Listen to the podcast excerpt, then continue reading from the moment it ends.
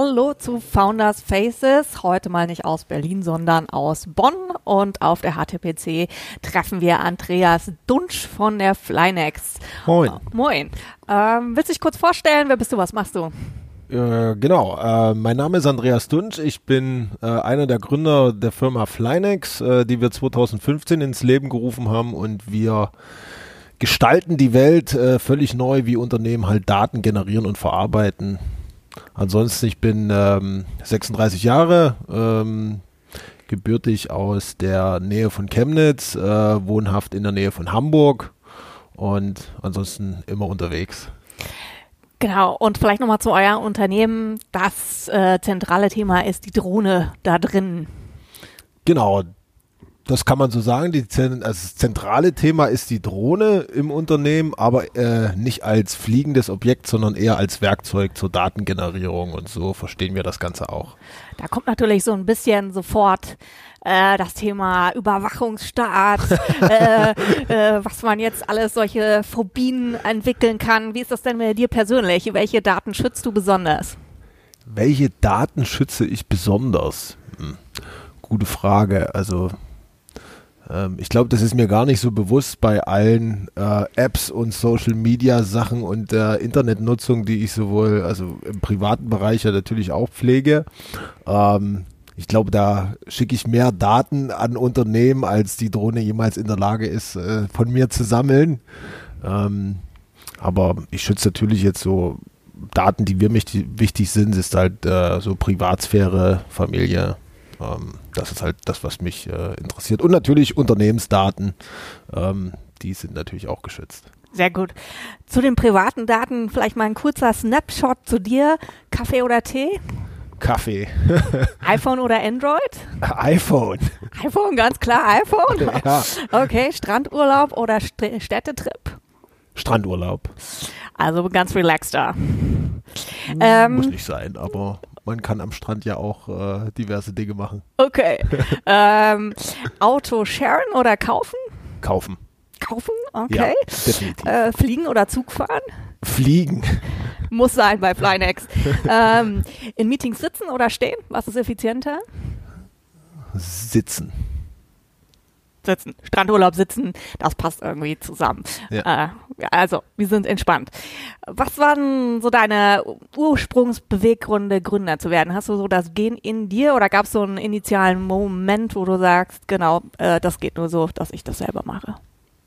Mm, also ich habe mich da nie wirklich damit befasst, dass ich mir irgendwie jetzt so äh, die Frage gestellt habe, oh, ich muss jetzt Gründer werden oder ich will gründen. Das ist ja ich hatte ja einen sehr, sehr äh, sicheren Job beim Staat.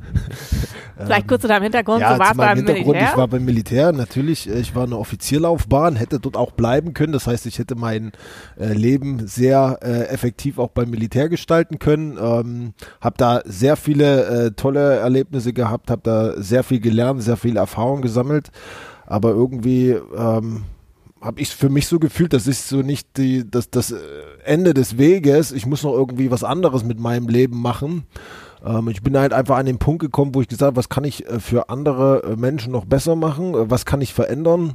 Ähm, und es war eigentlich aus einem wirklichen Problem herausgeboren, dass äh, Unternehmen äh, uns über die Jahre immer wieder mal kontaktiert haben, weil sie sich halt Hardware angeschafft haben, also Drohnen, die ab 2012 so populär geworden sind und dann gesagt haben, ja, wir haben uns für 100.000 Euro Geräte angeschafft. Äh, was machen wir jetzt damit? Ähm, wie jo. geht das Ganze? Und so bin ich eigentlich dazu gekommen, zu sagen, ja gut, da kann man äh, euch helfen, man kann euch das erklären. Ähm, und daraus hat sich eher so die wirkliche Idee dann entwickelt, nachdem man äh, verstanden hat, wie es im zivilen ähm, oder im, im, Unternehmen, wie die Geräte dann eingesetzt werden, zu sagen, äh, da müssen wir eigentlich was machen, damit die Unternehmen halt diese Technologie auch nutzen können. Und wie ja, habt ihr Gründer wir, euch dann gefunden? Ähm, das war auch ganz, äh, ja, ganz, ganz witzig.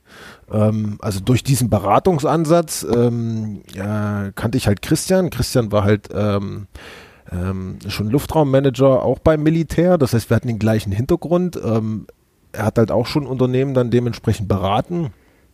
Ähm, wie eben diese Technologie genutzt wird. Ähm, und wir hatten gesagt, eigentlich muss das Ganze automatisiert, digitalisiert werden, also mit den äh, Technologien, die da überall zur Verfügung stehen. Ähm, und ich hatte ja den operativen Background ähm, und äh, hatte dann noch aus meiner Militärzeit einen guten äh, Freund Michael. Den hatte ich einfach angerufen. Der war gerade auf einem Backpacking-Trip in Ecuador.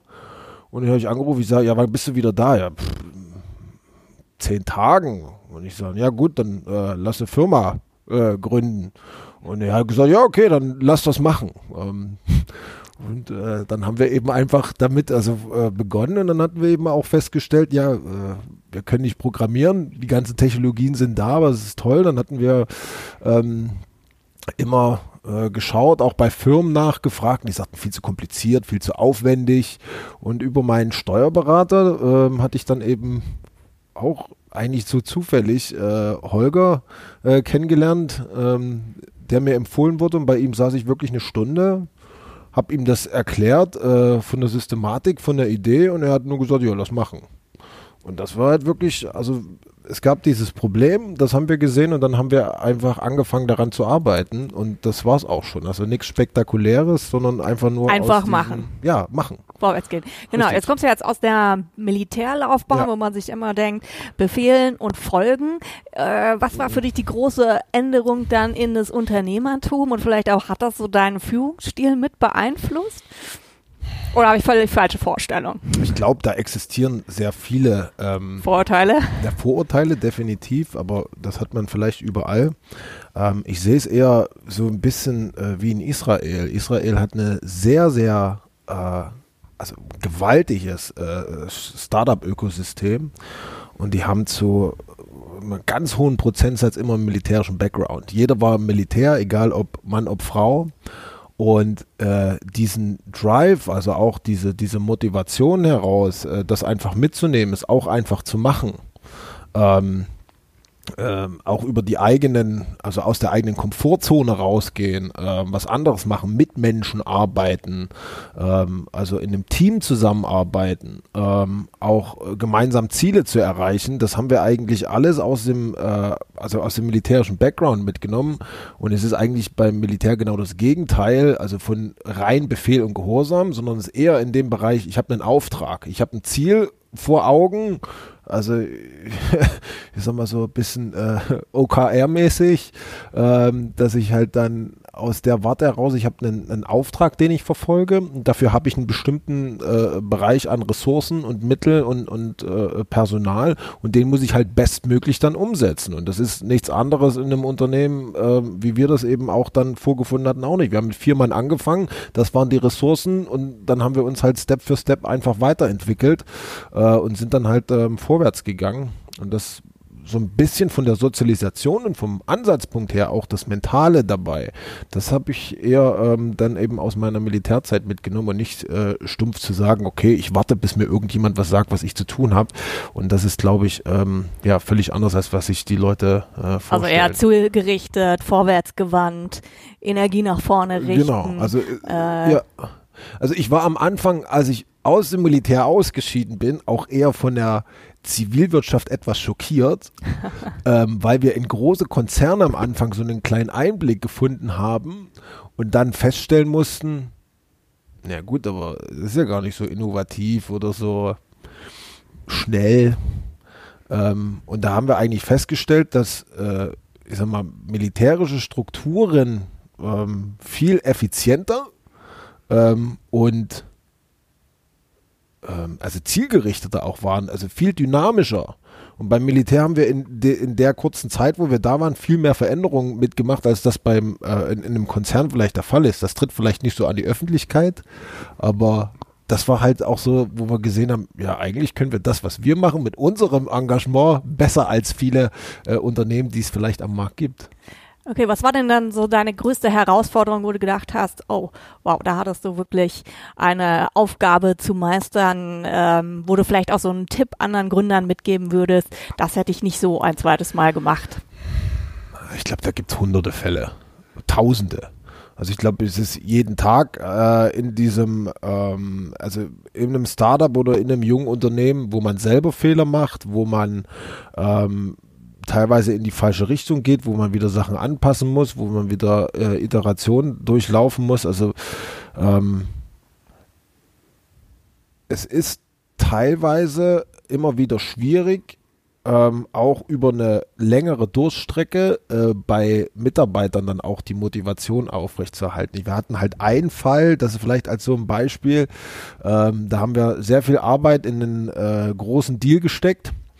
Ähm, in, in, einem also mittleren sechsstelligen Bereich äh, für ein Unternehmen, äh, an dem wir dann halt wirklich drei Monate im Rahmen dann noch von einer Ausschreibung, weil der Deal Size eben so hoch war. Ähm, und dann haben wir einfach äh, diesen, diesen Case in, in einem finalen Stechen halt verloren äh, gegen den Mitbewerber, der das ohne Technologie gemacht hat, mit Billigarbeitskräften zu Dumpingpreisen. Au. Und obwohl die Firma eben gesagt hat, wir würden sie gerne beauftragen, das Konzept, das ist alles so stimmig, aber sich das Controlling durchgesetzt hat, weil die eben um in ein paar äh, Summen äh, äh dort geringer waren. Klassiker. Also wirklich äh, der Klassiker. Ähm, und das hat natürlich dann zum Beispiel, also nicht nur bei mir, also ich habe das dann eher so schnell abgehakt und sage, gut, weiter geht's, aber die Leute, die die Arbeit reingesteckt haben und das vielleicht das erste Mal gemacht haben, in so einem jungen Unternehmen, mit so einem äh, äh, Großkonzern dann eben auch äh, zu agieren und dann merken, die sagen ja, wir, wir, wir, äh, die wollen das eigentlich genauso von unserem Konzept halt haben, aber wir kriegen es nicht, weil zu nehmen nicht, also äh, mit Niedrigpreisen äh, da äh, was ähnliches dann halt versucht wird umzusetzen. Da sage ich, ja, na gut, dann geht's halt weiter. Und dann äh, ist es, glaube ich, dann so eine Herausforderung, dann halt wirklich auch mit dem Team, das alle wieder aufzubauen und dann sagen wir, es geht weiter und dann Den stellt sich auch wieder der nächste Erfolg Kampfgeist ein. zu entwickeln, das nochmal anzugehen, vielleicht auch Deals nicht als verloren anzusehen, die man vielleicht noch ja, in der auch den, den, den Mitarbeiter genau, aber auch den, den, den Mitarbeiter halt weiterzuentwickeln äh, und ihn halt auch besser zu machen. Also auch aus diesen Sachen zu lernen und auch wieder festzustellen, das ist nicht das Ende der Welt, sondern es geht weiter äh, und äh, die Learnings daraus mitzunehmen und ähm, dann halt wirklich ich sag mal, eine Organisation zu entwickeln, das Team zu entwickeln. Und die Herausforderungen, die hat man halt äh, tagtäglich. Und das ja, also das mag ich auch, ähm, egal wie herausfordernd das ist. Und das Schöne ist ja dann, wenn man dann eben auch die Erfolge sieht, die sich dann beim Einzelnen oder im Team oder fürs Unternehmen dann auch einstellen. Ja, Andreas, spannende Einblicke in eine Teamentwicklung. Vielleicht als abschließende Frage, wir haben ja Standort Berlin, du kennst Berlin-Alexanderplatz, wenn du da das größte äh, Werbeplakat aufspannen könntest, äh, was möglich ist, welche Message würdest du gerne rausbringen? Welche Message würde ich gerne rausbringen? Ähm, das ist eine gute Frage. Wie, wie lange soll das Plakat da hängen? Das können wir, können wir das ganze Jahr überspannen. Ja, dann würde ich das, dann würde ich da einfach nur das Flynex-Logo drauf machen, ähm, dass es da Interesse weckt, also dann äh, das, Branding dann halt nach vorn zu bringen. Okay, habt ihr einen Claim für Flynex? Ähm, ja, changing the way uh, we do data generation. Das ist doch eine gute Message. Vielen Dank, Andreas. War Dankeschön. sehr spannend. Herzlichen Dank. Danke.